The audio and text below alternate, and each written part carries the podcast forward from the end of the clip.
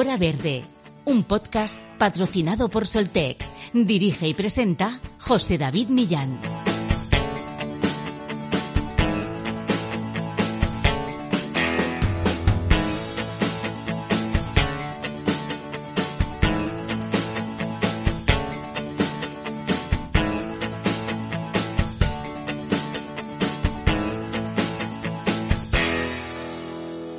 Dióxido de carbono CO2 es fundamental en el efecto invernadero, un proceso imprescindible para nuestra supervivencia, ya que sin él el planeta sería demasiado frío.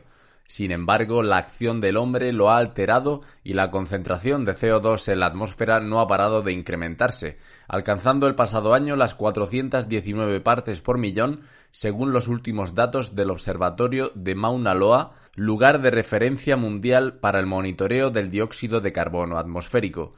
A más CO2, más aumentan las temperaturas, causando el cambio climático pero aunque es el más mencionado usualmente en este sentido como el malo de la película, otros gases de efecto invernadero como los gases fluorados, utilizados tradicionalmente como refrigerantes, tienen un índice de calentamiento global 10.000 veces superior al del CO2, y habría que centrar también los esfuerzos en reducir sus perjudiciales efectos sobre la capa de ozono y sobre nuestro medio ambiente.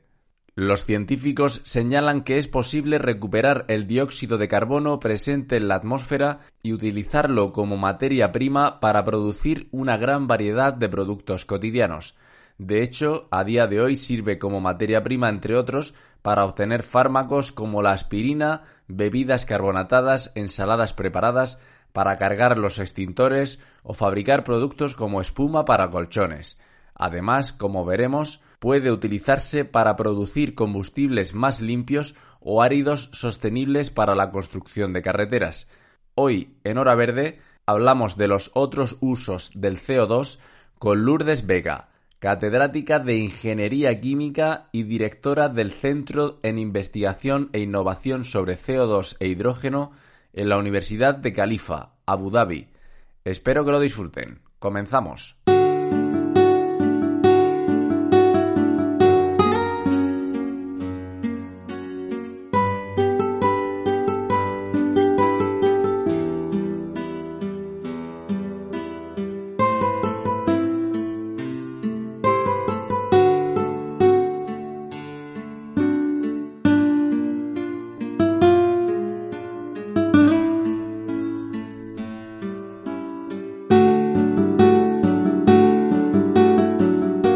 Y hoy en Hora Verde queríamos hablar del CO2, del dióxido de carbono, de, otra manera, intentando desmitificar, intentando pues eh, quitar eh, esas leyendas que hay sobre el, el CO2 de- como agente dañino del medio ambiente. Y bueno, pues eh, tenemos a Lourdes Vega, que es eh, una catedrática de Ingeniería Química y directora del Centro de Investigación e Innovación sobre CO2 e Hidrógeno en la Universidad de Califa en Abu Dhabi. Muy buenas. Hola, muy buenas. Bueno, Encantada de estar aquí con vosotros.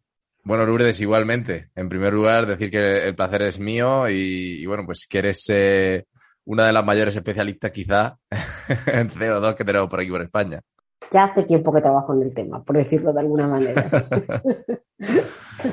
Bueno, pues eh, hoy, como decíamos en, en Hora Verde, queríamos hablar de, de otras aplicaciones del, del CO2, eh, más en positivo, ¿no? Eh, porque no es solo un gas de efecto invernadero que, influya en, el calentamiento global, sino que pues eh, también tiene otros usos y otros eh, se puede utilizar con otros recursos. Sí, mira, yo hablo del CO2 desde hace mucho tiempo, pero yo soy una apasionada del CO2, ¿eh? y eso que trabajo en el tema, por supuesto, de sostenibilidad, medio ambiente y descarbonización. Pero tenemos que desmitificar el CO2. El CO2 no solo no es malo, sino que lo comemos y lo bebemos cada día. O sea, cada vez que te bebas una Coca-Cola o una cerveza, estás bebiendo CO2. Así que para el cuerpo no es malo, es bueno. Y para el medio ambiente tampoco. El problema que tenemos con el CO2 es que tenemos demasiado CO2 en la atmósfera con respecto al que deberíamos tener. Y, y ese es nuestro problema. Y por eso cuando hablamos de CO2 y de calentamiento global, en realidad de lo que hablamos son de CO2 equivalente, o dicho de otra manera, unos gases que nosotros llamamos gases de efecto invernadero. El CO2 es un gas de efecto invernadero qué lo necesitamos. Bueno, primero tendré que decir qué es el efecto invernadero, pero yo creo que eso no es muy difícil, porque en realidad el efecto invernadero es lo que hacemos en un invernadero para cuidar las plantas. O sea, nosotros para cuidar las plantas en un invernadero le ponemos unos gases que hacen y una temperatura y una humedad que hacen que las plantas se desarrollen de manera adecuada.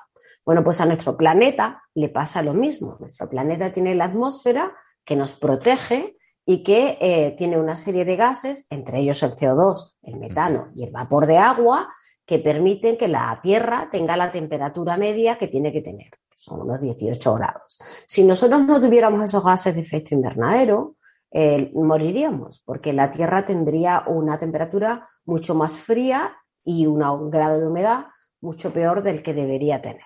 Por lo tanto, esos gases son naturales y los necesitamos. ¿Qué es lo que ocurre? Que el hombre ha alterado la concentración de gases de efecto invernadero y ahora tenemos mucho más CO2 del que deberíamos tener en la atmósfera.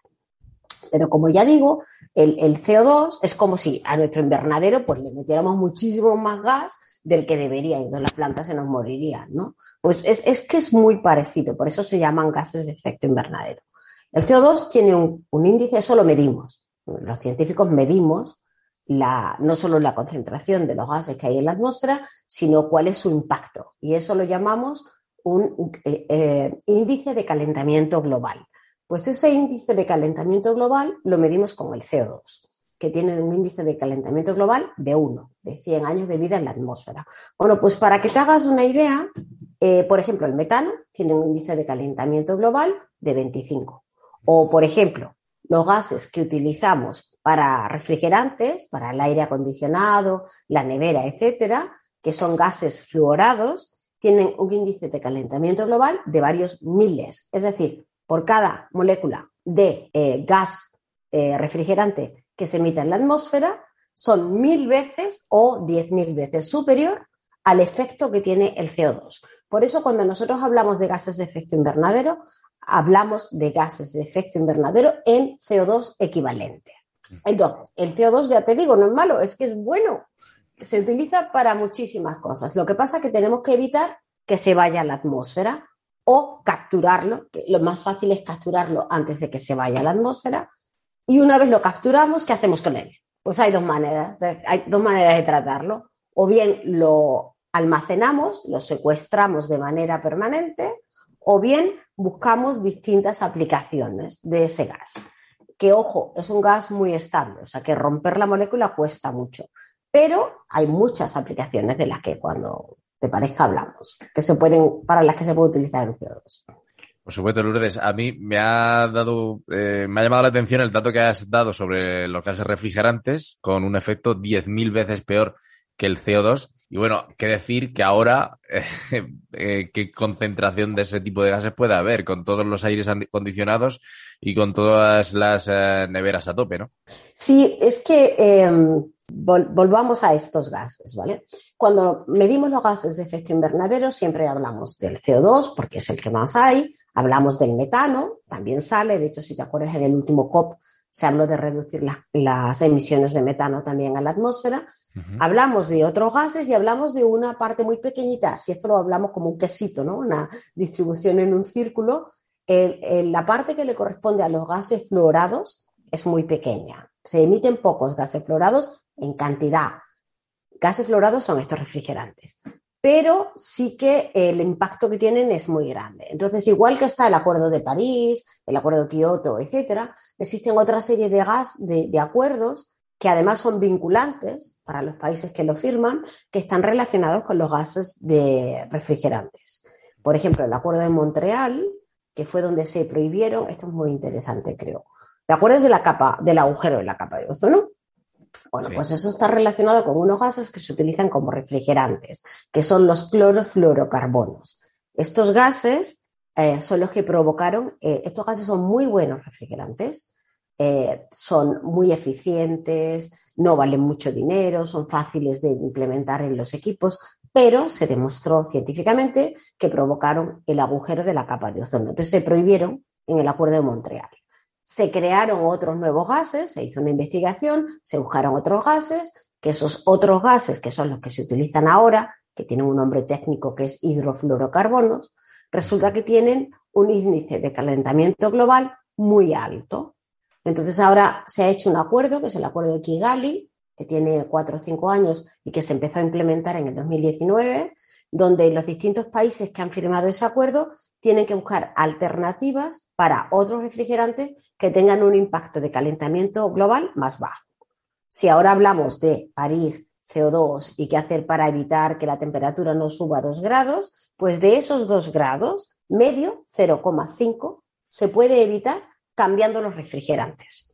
O sea que en el concepto global de descarbonización del que hablamos, uno es eh, evitar que se emita el CO2 a la atmósfera, ¿de acuerdo? Y por eso hablamos de descarbonización, energías renovables, hidrógeno, todo eso entraría en la parte de descarbonización y otros combustibles que hagan menos daño al medio ambiente, pero también estaría ese medio grado, que no es poco, que estaría relacionado con esos refrigerantes. Ya hay mucho avanzado. ¿eh? Yo el otro día fui al supermercado a comprar un aire acondicionado y, con mi familia y le pregunté al señor qué qué líquido tenía, qué gas tenía. ¿no? Y entonces el hombre me miraba y me decía, no, pero si es muy barato, está de oferta. Y yo le decía, no, no, es que no me importa la oferta, me importa saber ¿qué refrigerante tiene? Me miró como diciendo, esta señora, qué rara es, ¿no? pero claro, ¿por qué? Pues porque ahora muchos de los que están más baratos, no todos, pero muchos de los que están más baratos están más baratos porque tienen esos refrigerantes que no se van a usar en el futuro y que por lo tanto cuando tú los quieras eh, rellenar, es como se dice coloquialmente, ¿no? Tu, tu aire, pues no lo vas a tener porque estamos buscando refrigerantes nuevos que tengan un impacto global eh, de calentamiento global mucho más bajo. En esa línea no sé si nos hemos despistado un poco del CO2 o lo que tú quieras. No, estamos, estamos hablando en general de los gases de efecto invernadero, que me parece muy bien, ¿no? Porque es verdad que, sobre todo mediáticamente, eh, nos centramos muchísimo en el, en el CO2 y esto es como, como una película de estas que, que parece que siempre te van señalando un malo, pero al final puede haber otro protagonistas que, también pueden ser, eh, ser malos. Así que, que me parece muy bien que, hablemos de, de otros casos de, efecto invernadero que pueden ser los que ahora mismo no se esté investigando también para, para intentar pues cómo, cómo reducir su emisión a la atmósfera, Lourdes. Exacto. Este es un tema muy interesante porque la ciencia tiene mucho que decir. En el tema de los refrigerantes los llamamos refrigerantes por, uh, por generaciones. La primera regeneración de los refrigerantes, que era el amoníaco y el CO2, entre otros, bueno, pues cambiaron nuestra vida, porque pasó de, no poder mantener la comida o, por ejemplo, enviar carne de América a Europa, cosas de ese tipo eran inviables, ¿no? O mantener la comida fresca. Es que al final también estamos hablando de sostenibilidad, ¿no? Sí mantener la comida fresca pues era inviable. Pues tenías un, un, una refresquerita, tenían en sus casas, ¿no? O abrían las ventanas, etcétera. Bueno, o sea que la primera generación de refrigerantes cambió nuestra vida, pero no eran buenos, eran tóxicos o no tenían un, un, una, un potencial de enfriamiento muy grande. Entonces esto eh, se revolucionó el mundo de la refrigeración con los refrigerantes de segunda generación, que son estos compuestos fluorocarbonados, ¿no? Estos, uh -huh. los CFCs. Estos CFCs, pues mira, es que resulta que eran los, bueno, los que los descubrieron, claro, pensaron que habían descubierto una maravilla, que luego murieron sabiendo que no era tal maravilla pero eh, la verdad es que sí cambió la vida de la gente que los utilizaba, en el sentido de que eran mucho más eficientes, se enfriaban mucho más con mucha menor cantidad, se podía utilizar en una serie de equipos muy buenos, etc. Y fueron los científicos, eh, Mario Molina, entre otros, un mexicano que recibió el premio Nobel, los que demostraron que eran estos compuestos los que interaccionando con otros gases que había en la atmósfera provocaban el agujero de la capa de ozono. Ellos más o menos descubrieron esto en el 76 o por ahí, hasta los 80. Y bueno, a partir de insistir en ese tema, pues ya se llegó a un acuerdo que fue ese protocolo de Montreal, donde se, se les prohibió. En este caso se prohibió utilizarlos y se tomaron una serie de medidas pues para utilizar otros compuestos que también fueran buenos por el tema de refrigeración, alimentación, etcétera, pero que no tuvieran eh, impacto sobre la capa de ozono. Con eso llegó la tercera generación de refrigerantes, que son estos que te comento. Estos refrigerantes tienen que tener una serie de propiedades muy, muy específicas, por eso no son fáciles de encontrar, pero la tabla periódica de, los que estudian química, ¿no? Y la tabla periódica es algo que creo que hemos estudiado casi todos, pues te dice más o menos qué tipo de átomos son los que tienes que unir para formar las moléculas que te den esa capacidad refrigerante, pero que además no tengan impacto, eh, no tengan impacto en la capa de ozono y que además no tengan un índice de calentamiento global muy alto. Entonces, eh, se está investigando mucho ahora en sustituir esta tercera generación, que son los que tienen esos impactos de 10.000, entre 1.000, 2.000, 3.000, 10.000 o más, eh, con otros que tengan un índice de calentamiento global mucho más bajo que son los que llamamos de cuarta generación. Eh, hay aplicaciones para las que ya están. A ver, si compráis un coche nuevo, en el coche, en, la tapeta del aire acondicionado, lo pone, si son de los nuevos, pone es R1, 2, 3, 4 y F. Eso es un refrigerante que tiene un índice de calentamiento global entre 1 y 4, o sea, como el CO2, eh, y que tiene un poder de refrigeración que nos sirve para los coches. Entonces, para los coches se ha resuelto. La mayoría de las marcas nuevas de coches utilizan refrigerantes de ese tipo. Pero hay otros casos que resulta un poco más difícil. Por ejemplo, para el aire acondicionado estamos ahora mismo en torno a 600 con respecto a, nos acordamos siempre al CO2 que es uno. Eh, pero estamos trabajando y Europa ha puesto una normativa que dice que tiene que ser menor de 150. Entonces aquí, bueno, pues están trabajando los científicos, los que desarrollan los equipos, las empresas que los venden, las empresas químicas que producen esos gases, etcétera. Es un esfuerzo ah, importante entre varios y muy necesario, porque nadie va a prescindir del aire acondicionado, ¿verdad? Mm, no, no creo, no creo. Y más en estas fechas. Y, en estas fechas y, bueno, desde donde estamos haciendo la entrevista, que es aquí en el sur, pues ni te digo. Pero eso sí, sí que se puede, pues, eh, tener un poco más de, vista, ¿no? Fijarte lo que tú dices cuando vayas al, al hipermercado, decir, oye, pues, a ver el consumo de, de este aparato, del otro, eh, en qué se basa, ¿no? Pero es muy, es muy llamativo y es muy curioso, pues, eh, hablar de, de, que la escala del calentamiento global, que se basa en el CO2, eh, se tiene un índice de 1 y que se tenga un índice de 600 en los refrigerantes, sin duda. Esa es la, la diferencia clara y hacia, pues, donde también tenemos que mm, enfocar, ¿no? Las miradas, Lourdes, porque tú, ¿por qué crees que siempre están los focos puestos sobre el, CO2, en este caso, eh, cuando hablamos de cambio climático? Eh, porque le ha tocado la gorda al pobre CO2, ¿no? Es, bueno, es que es, que es el que utilizamos como medida, ¿no? Pero, pero realmente los que trabajamos en el tema sabemos que no es el peor. Eh, es, es, el que utilizamos como medida. Y luego, a ver, también porque dependiendo de en qué sectores, sí que lo que se emite es una cantidad inmensa de CO2 frente a los compuestos florados que se emiten en lo que acabo de comentar antes, sobre todo en temas de refrigeración. Pero el CO2, por ejemplo, en todo el sector energético, pues tiene un impacto tremendo, porque si, por ejemplo, tenemos una planta de producción de, de electricidad con quema de carbón, pues la cantidad de gases que se emiten a la atmósfera tiene una concentración de CO2 de un 15%, que es muchísimo. Si lo que hablamos es una planta de generación de gas natural, pues tiene entre un 4 y un 5%. O claro, hablamos de muchas miles de toneladas de CO2 que se emiten al año y que se podrían evitar, porque aunque es una concentración diluida, puedes decir que un 15% pues es 15 de 100, la verdad que es concentrada frente a lo que hay en la atmósfera, que es de 400 partes por millón. Entonces resulta más fácil capturar antes de que se envíe a la atmósfera una concentración de 15% que una concentración de 400 partes por millón, que es muy pequeña.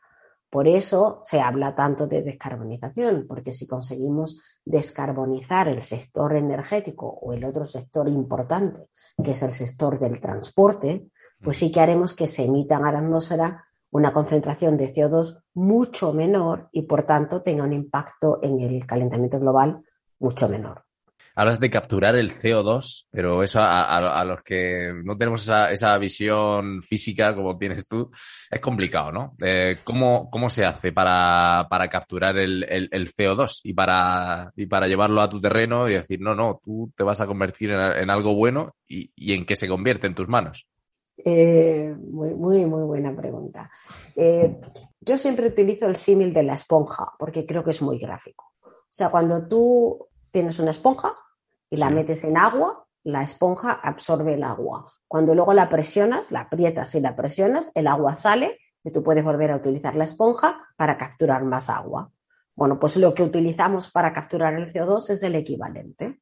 Tenemos unos materiales que pueden ser sólidos o líquidos, pero tenemos unos materiales que tú los pones en contacto con esa corriente que lleva el CO2 y el material absorbe ese CO2 y luego le aplicas presión, o sea, lo aprietas como nuestra esponja y ese CO2 lo liberas, eh, lo almacenas y lo puedes utilizar para los usos que diré ahora. Y mi esponja la puedo volver a utilizar para capturar más CO2. Si tú esta esponja, con su correspondiente baño, por decirlo de alguna manera, que sería un reactor, ¿no? Una torre de absorción, lo pones en una planta que emite CO2 antes de que se emita, estás evitando que ese CO2 vaya a la atmósfera y además puedes almacenarlo o utilizarlo para distintos usos.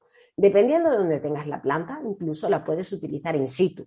Por ejemplo, si tú estás capturando el CO2 de una cementera que emite CO2 hmm. eh, y pones ahí una planta de captura de CO2 con tus esponjas, que estábamos diciendo, eh, pues ese CO2 lo puedes utilizar como parte para carbonatizar, que sería hacerlo reaccionar con carbón, ¿no? Eh, los residuos que tú tengas en tu cementera y eso se puede utilizar para materiales de construcción. En lugar de una cementera, por ejemplo, lo puedes tener en una acerera, a una acerería. Puedes utilizar los residuos de tu, eh, de tu planta que produce acero, lo neutralizas con el CO2 que has capturado y puedes utilizar esos materiales como materiales para construcción. O sea, pueden ser ladrillo, pueden ser para asfaltar, etcétera. Eso es una aplicación muy básica, pero existe. Y estás utilizando un residuo que tenías en tu planta con el CO2 que has capturado y puedes producir materiales. El CO2 también se puede utilizar, por ejemplo, este es un proyecto muy bonito que hicimos hace unos años con Iberdrola, dentro de un CENIT que se llamaba utilizaciones sostenibles del CO2, que dirigí hace unos años aquí con, otras empresas y centros de investigación, y con Iberdrola y Madgas, el centro que yo dirigía en ese momento, eh, trabajamos en una aplicación que era utilizar el CO2 para cambiar el pH de la, del agua que circulaba en las torres de refrigeración y así evitar que se incrustaran esos uh, moluscos eh, como, una especie de mejillones que crecen, que crecen en las tuberías porque el agua está calentita y, está en las condiciones que a ellos les gusta. Si tú cambias el pH y lo conviertes en un agua mucho más ah, agresiva para ellos, mucho más ácida, mueren. Pues esto es una manera natural de utilizar el CO2 en la propia planta, donde a lo mejor has capturado el CO2 para ese tratamiento de aguas. Y te estoy dando dos porque lo puedes utilizar in situ, ¿no? Pero luego el CO2 se puede utilizar y se utiliza para muchas más aplicaciones, algunas de ellas desde siempre. O sea, el CO2 siempre se ha utilizado, por ejemplo, para la aspirina. Es uno de los ingredientes que tenemos en la aspirina. O eh, para las bebidas carbonatadas, que ya hemos mencionado antes, también desde siempre. El CO2 se utiliza, yo creo que esta es una aplicación muy bonita también del CO2, porque enlaza con lo que es la sostenibilidad que es para preservar los alimentos. ¿no? El CO2, eh, igual que he dicho que tiene ese poder de acídico que mata a estos mejillones que salen en las tuberías, pues también sirve para matar los hongos y las bacterias. Entonces se utiliza en, en una cosa que se llama atmósfera modificada, que es eh, en la atmósfera en la que tenemos los alimentos, las ensaladas que comemos, por ejemplo, ¿no? Tú ahora los tienes en una bolsa, esa bolsa viene en una cosa que se llama atmósfera modificada o atmósfera protectora. Y ahí lo que haces es, eh, se cambia el oxígeno por CO2. Y entonces el CO2 lo que hace es, tiene este efecto ah, bactericida, que quiere decir que mata las bacterias o retrasa su crecimiento, o fungicida y hace que esas ensaladas duren más tiempo en mejores condiciones. Por lo tanto, es más sano eh, y además evitas tirar comida. Por eso digo que es una aplicación desde mi punto de vista muy sostenible. ¿no? Sin duda. Antes, antes eh, has hablado del, del, pH y yo que tengo ahí una piscina en, mi casa y, veo, lo, caros que son los productos también. Eh, creo que en las piscinas, eh, bueno, hay, hay un, uso muy claro del, del CO2, ¿no? Para que es, bueno. Se, se utiliza efectivamente. El, ese, a ver, en las piscinas tú tienes que tener un tratamiento combinado, ¿no? Porque tienes que, poner varios productos y no puedes evitar poner productos clorados, ¿no?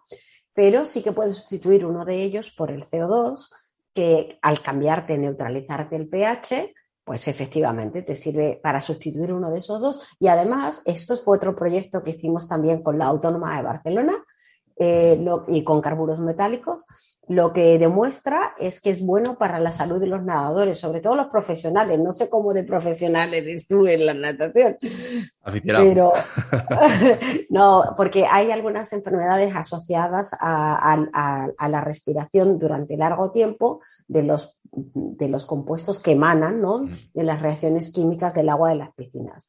Y al sustituirlo, pues claro, el tiempo que tú estás pegado a la superficie del agua, ese, CO, ese CO2 que te está sustituyendo los otros compuestos se ha demostrado que es bueno para la salud de los nadadores. Bueno, no es que sea bueno respirar el CO2, me refiero a que estás evitando respirar otros compuestos que son más nocivos. ¿no? Bueno, Lourdes, pues eh, como nos estás comentando, incluso beneficios para los nadadores, eh, que aquí en nuestro país, eh, por suerte, hemos tenido mucha tradición de natación y muchos muy buenos resultados. Uno que es deportista, pues, bueno, deportista, seguidor de los deportes lo, lo sabe. Y si, si tan buenos usos tiene el, el CO2, pues no vamos a hablar solo de, sus eh, perjuicios, ¿no? No, claro, tendríamos que hablar de sus beneficios. Y es más, yo creo que cuanto más hablemos del tema y más ah, pensemos, más oportunidades se nos ofrecerán de utilizarlo en distintos campos, ¿no? Porque al final es eso, ¿no? O sea, si tú nunca has pensado que puedes utilizar algo, pues mira, ya, ya, te, ya te arreglas con lo que tienes, ¿no? Pero si dices, mira, ya que voy a tener tanto CO2 que voy a capturar para que no se vaya a la atmósfera, ¿qué puedo hacer con él? Es cuando salen muchas más ideas. Y de hecho, eso es lo que estuvimos trabajando en el CENIS, aquel SOS CO2, de las utilizaciones sostenibles del CO2. Eh, campos en los que se puede, vamos a hablar de por qué no se utiliza más o qué hay que hacer con él. Tenemos un problema de escala la cantidad de CO2 que se emite a la atmósfera, que son unas 32 gigatoneladas, que son uno con mucho, mucho, mucho cero, es eh, giga, ¿no? De 10 a la 9. Tiene muchas más aplicaciones, es muy, muy superior a cualquiera de los usos de los que podamos hablar hoy en día del CO2. Es más, se utiliza el 0,1% del CO2. ¿eh? Del que se emite a la atmósfera. Entonces, eh, por eso hay que hacer distintas cosas. Uno es evitar que se produzca, que se emita, pues buscando, por ejemplo, fuentes de energía que tengan menos concentración de CO2, etcétera, y la otra sería el capturarlo. hay que buscar muchas cosas, eficiencia energética, eh, otras fuentes de energía, otras fuentes para el transporte, etcétera. Ahora, Independientemente de todo eso, no podemos pasar de blanco a negro nunca con nada. Y con el tema de la energía tampoco. O sea, que vamos avanzando en el tema de energías renovables, etcétera, mucho y muy bien. Y nuestro país es pionero en eso y también en la producción de hidrógeno y para qué utilizarlo, pero necesariamente vamos a tener que capturar CO2 de las fuentes de emisión, por lo menos a corto y medio plazo. Y ahí es donde entra, pues ya que lo capturo, cómo lo utilizo, ¿de acuerdo? Y es de lo que estamos hablando. Aparte de, los usos de, las que yo, de los que ya hablábamos, que se han usado desde siempre, como en la carbonatación de bebidas o en la fabricación de la aspirina, estaban los usos en tratamiento de aguas, que hemos hablado, el de los nadadores, el, de las torres de refrigeración, etcétera, pero también se puede utilizar en muchos otros campos o, en la construcción del que hablábamos antes. Entonces, en el tema de la alimentación, la cantidad de CO2 que se utiliza es pequeña en proporción a las cantidades de las que estamos hablando, pero es muy, muy beneficiosa. Entonces, voy a unir ahora el uso del CO2 con la prohibición de los compuestos clorofluorocarbonados. Entonces, eh, ¿te acuerdas? Bueno, tú eres del sur también, ¿no? Yo soy extremeña. Yo soy extremeña. bueno, pues mira. Al lado contrario. en, nuestra tierra, en nuestras tierras hay los silos, ¿no? Que están a las entradas de los pueblos, que son esos edificios altos donde se almacenaba el grano. Sí. Bueno, pues en esos silos lo que se hacía, el grano se almacenaba allí porque se les hacía un tratamiento para matar a los bichos, ¿no? O sea, para desinsectizarlos. Y en ese tratamiento se utilizaban precisamente esos compuestos florados, los clorofluorocarbonos, que se prohibieron en el protocolo de Montreal. Y entonces ahora, bueno, pues hay que buscar también otras alternativas para desinsectar el grano. Entonces ahora voy a un, eh, ejemplo muy prosaico, pero que, que, que, nos ocurre, ¿no? ¿Verdad que a veces te pasa, no sé si cocinas mucho o no, pero si no cocinas mucho, si no utilizas mucho la harina, te puede pasar lo que me pasa a mí a veces. O con la pasta, ¿no? Que tú tenías un paquete de pasta o de harina que estaba cerrado, tú lo abres, lo utilizas un poco, le pones una pinza, lo cierras y cuando tú lo vas a abrir está lleno de bichos, ¿no? Y tú dices, pero ¿cómo han salido estos bichos aquí? O en la pasta, ¿no? Bueno, pues ahí lo que pasa es que eh, estos tratamientos que se hace al grano a veces matan a los adultos, pero no matan a los huevos que los insectos ponen en el grano. Esto es en el grano de arroz, en el grano de trigo, etcétera. Bueno, pues esto eh, con carburos metálicos eh, y con el IRTA hicimos una patente que era utilizar el CO2 precisamente para desinsectar.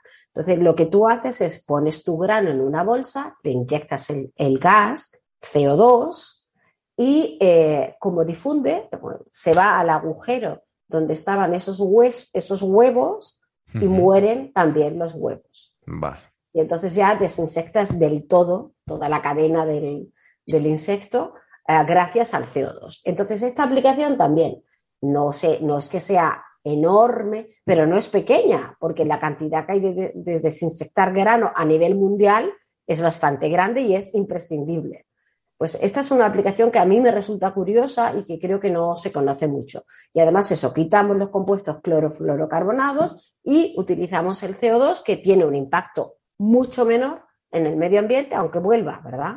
Eh, del que tendría el, otro compuesto que estamos sustituyendo.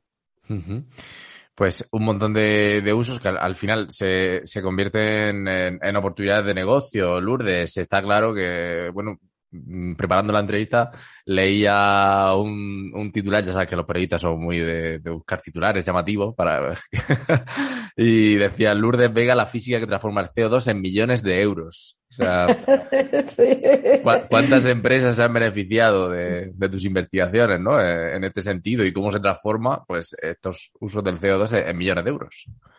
Es que, eh, fíjate, José David, en ese proyecto que es, te, salió ese, ese, titular, que la verdad que es muy bonito el titular, ¿verdad? Eh, sacamos 80 productos comerciales. O sea que hay, hay, muchos, hay muchas, muchas aplicaciones, porque hay que pensar, hay, hay, otra gente que te puede decir, no siempre están las voces agoreras, ¿no?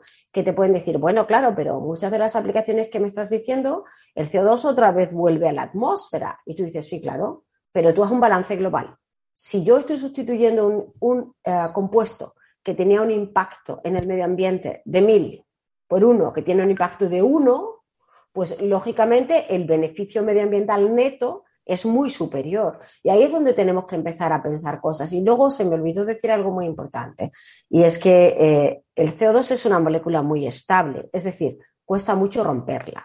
Cuesta mucha energía romperla. Por eso tenemos el problema que tenemos con el tiempo que dura en la atmósfera.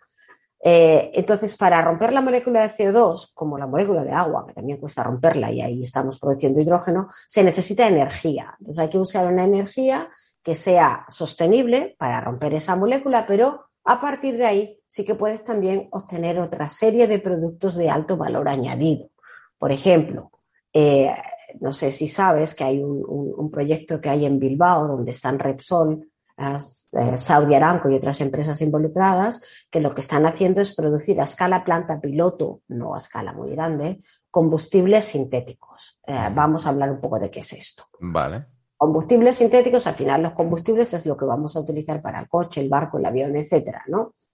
Entonces, en lugar de la gasolina, o los derivados de la gasolina, o el queroseno. Para el caso de la aviación, estamos hablando de unos combustibles que tengan una composición química similar, pero que no vengan de combustibles fósiles. Entonces, por ejemplo, sería eh, capturar el CO2 del aire o de otra fuente, evitar que se emita en la atmósfera, utilizarlo con el hidrógeno y, producir o mm, eh, crear una serie de combustibles que vengan de ahí y no vengan de los combustibles fósiles y se puedan utilizar para las mismas aplicaciones.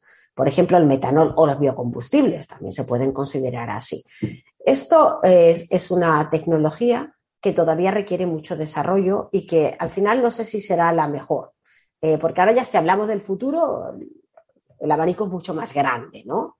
Entonces, eh, ¿de qué estamos hablando? Pues de que, por ejemplo, un avión pueda ah, funcionar con un combustible igual que el que tiene ahora, pero que las emisiones que, emite a la atmósfera sean cero o negativas, dependiendo de dónde viene ese combustible.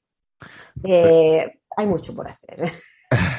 Sin duda, sin duda. Esa, es una de las últimas eh, noticias que, leíamos, pues eh, esa posibilidad de fabricar combustibles con, baja huella de carbono, incluso otros productos como espuma para colchones, bueno, eh, miles y miles de, posibilidades en torno al, CO2. Para, para todo esto y para todas estas grandes expectativas de futuro, una cosa que siempre vuelve a salir en, hora verde una y otra vez, la I más D, la investigación es eh, importantísima porque si no todo esto no se puede llevar a cabo, no se puede pues eh, desarrollar, implementar todas estas grandes soluciones para al final combatir el cambio climático y, tener pues eh, otras posibilidades. ¿Cómo está la, investigación en estos eh, campos? ¿Se apuesta, se invierte, se, se puede hacer real lo que nos estás comentando, Lourdes, en un breve plazo? Eh, tú ya sabes que los investigadores siempre diremos que siempre necesitamos más, lo cual es cierto, ¿verdad? Pero paradójicamente, ahora sí que tengo que decir que sí se está invirtiendo en este tema, ¿no? o al menos se está intentando invertir, porque todo el, proceso de, y, todo ayuda. hay factores externos que antes no teníamos, que ahora sí tenemos. Eh, primero, eh, creo, creo que cada vez somos más conscientes de que efectivamente el cambio climático existe y afecta a nuestras vidas y afectará a muy corto plazo a nuestras vidas. No hay que pensar en nuestros bisnietos o tataranietos. Es, mm. es, es, bastante más cercano de lo que parece y no atacar el cambio climático llevará a pérdidas de miles de millones de euros. O sea que más vale invertir ahora que no perderlo después. Eh, también tenemos el tema de que no podemos depender de los combustibles fósiles eh, externos, y, esto ya, pues claro, si, ahora vemos lo que está ocurriendo, por ejemplo, con la guerra de Ucrania y lo que esto implica, eh, no, estamos hablando de política, estamos hablando del hecho real del coste de la luz de hoy, ¿no? Y, de dónde viene ese coste, ¿no? Pues viene de, que las renovables eh, son intermitentes y de que al final tú lo que tienes es un mix energético donde siempre tienes combustibles fósiles a día de hoy. Entonces, sí que se está invirtiendo, pero hay que invertir más. y me explico se está invirtiendo en el tema del hidrógeno, se, se están creando muchos ah, fondos para trabajar en temas de descarbonización, pero hay que invertir más eh, a todos los niveles, desde la investigación básica y fundamental hasta la investigación más aplicada y llevarla al mercado. ¿Y por qué digo esto? Pues porque si solo nos centramos en proyectos industriales, no encontraremos cambios grandes que es lo que necesitamos. Entonces, hay que ser creativos, hay que salir fuera de la zona de confort, hay que creer a los locos, en el sentido de que el que te venga con una... Mira, el día que yo dije que podíamos utilizar el CO2 y gastarnos 24 millones de euros en un proyecto, me miraron como si estuviera loca, ¿no? Bueno, pues, eh, pues ya ves que lo pudimos hacer nosotros y mucha más gente. Entonces hay, que ser atrevidos, hay que ser arriesgados, hay que pensar fuera de la caja, como dicen los americanos, ¿no? Y, buscar otras soluciones. Y eso pasa por invertir también en investigación fundamental, básica. O sea que al final necesitamos a todos los niveles. Y vuelvo a donde empezamos, al tema de los refrigerantes. ¿Por qué? Pues porque los refrigerantes se inventaron las nuevas moléculas porque no hubo más remedio, porque nos obligaron. O sea, no era, mira, vas a tener que reducir, no, era a tal fecha, tal día, tú, este país, no va a poder fabricar ni utilizar nunca más CFCs. Y bueno, pues, eh, ¿qué hago? Tengo que buscarme la vida, ¿no? Y a partir de ahí salieron los, refrigerantes. Pues aquí nos falta un poco lo mismo, ¿no?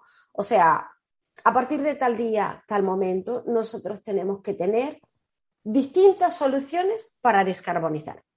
Entre ellas pasa la captura del CO2, por supuesto la utilización del CO2, todo lo que podamos, el hidrógeno como combustible alternativo, eh, cómo almacenamos mejor las energías renovables, tendríamos que mirarlo todo, eh, cómo cuidamos mejor nuestros, nuestros alimentos para que duren más, cómo hacemos una mejor eficiencia energética. Hay que mirarlo en su globalidad. A mí me encantan las metas del desarrollo sostenible porque tú ahí ves que se van enlazando todas ellas, ¿no? Pues esto es un poco lo que hay que hacer para descarbonizar. Y el, el uso del CO2 forma parte de lo que llamamos la economía circular. Vamos a utilizar aquello que tenemos.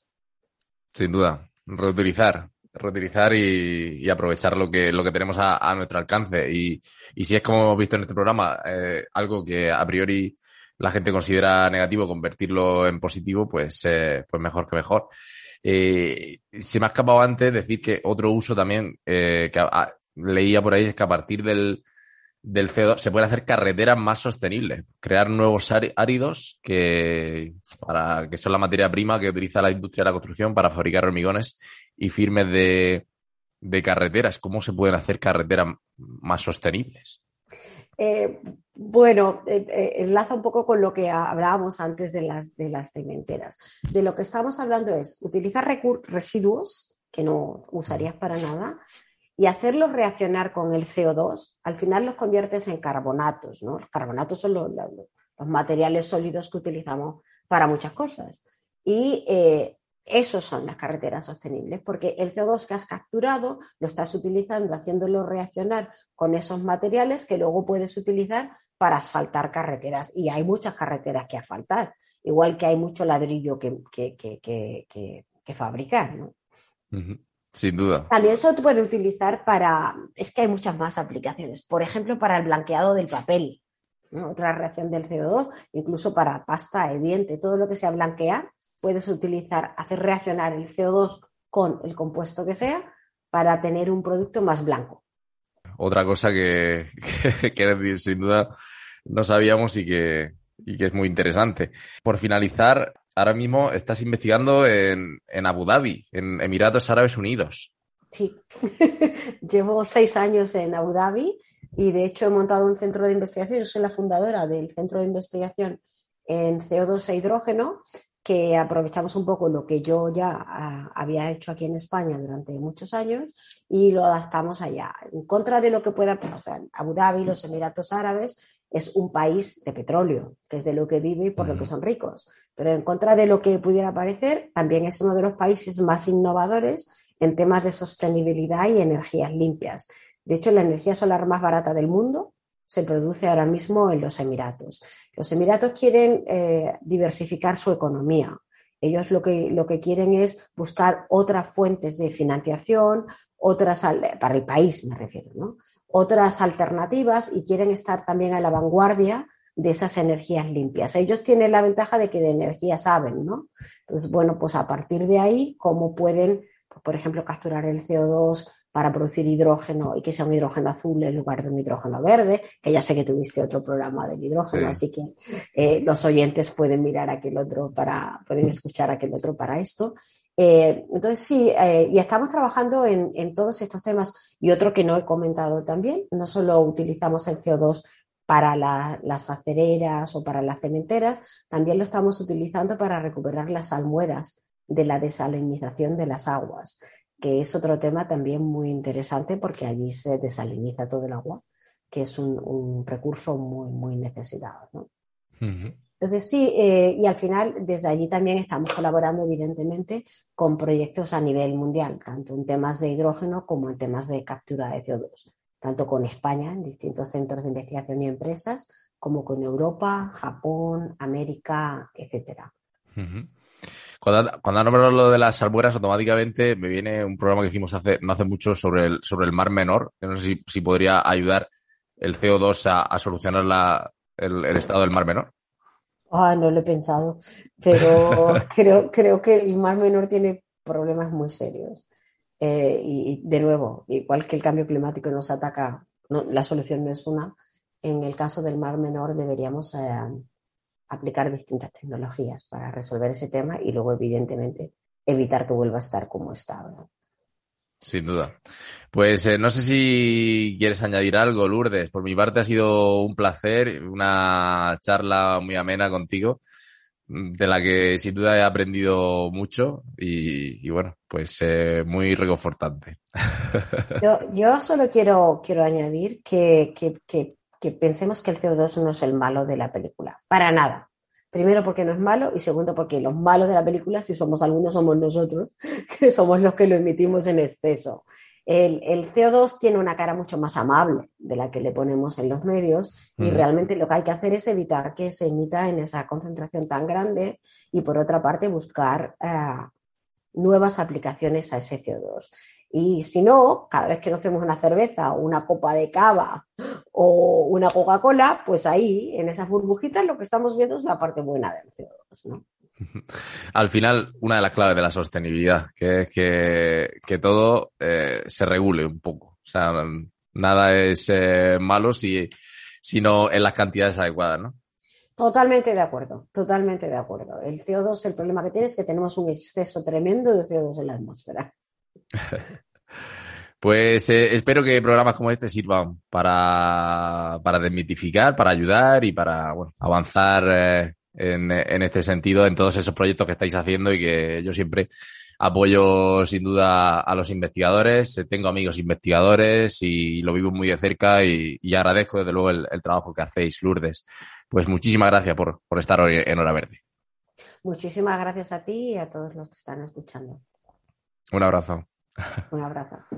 Hora Verde, un podcast patrocinado por Soltec. Dirige y presenta José David Millán.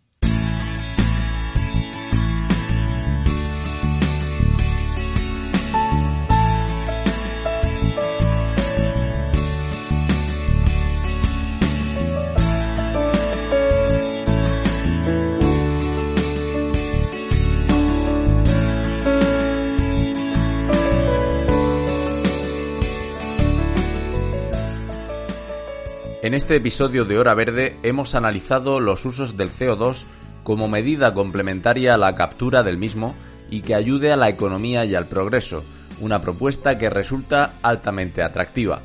Sin embargo, las aplicaciones del CO2 a gran escala son a día de hoy un reto, que ya empieza a dar frutos. Conseguir usos industriales del CO2 en nuevas aplicaciones que sean sostenibles pasa por entender la molécula y los procesos en los que puede resultar benigna frente a los actuales. Se les abre así a los científicos y por extensión a toda la sociedad un mundo apasionante donde quién sabe qué nuevas aplicaciones e inventos nos quedan por descubrir. Por otra parte, hemos visto que la lucha contra el cambio climático no se refiere ni mucho menos solo a evitar las emisiones de CO2, el desarrollo de nuevos refrigerantes de cuarta generación, no inflamables, no tóxicos, eficientes, que no dañen la capa de ozono y con bajo potencial de calentamiento atmosférico, se presenta como un gran desafío para la ciencia y la ingeniería, donde el conocimiento de sus propiedades físico-químicas es parte esencial de su solución. Y es que en esta lucha que nos incumbe a todos, la del cambio climático, debemos hacer nuestras las palabras de Charles Darwin. En las especies no sobrevive el más fuerte ni el más inteligente, sino aquel que mejor se adapta al cambio. Espero que les haya gustado este episodio de Hora Verde, que se suscriban al podcast en sus diferentes plataformas, iVoox, Spotify, Apple, Google Podcast, y que lo compartan si así lo desean. Nos escuchamos la próxima semana. ¡Chao!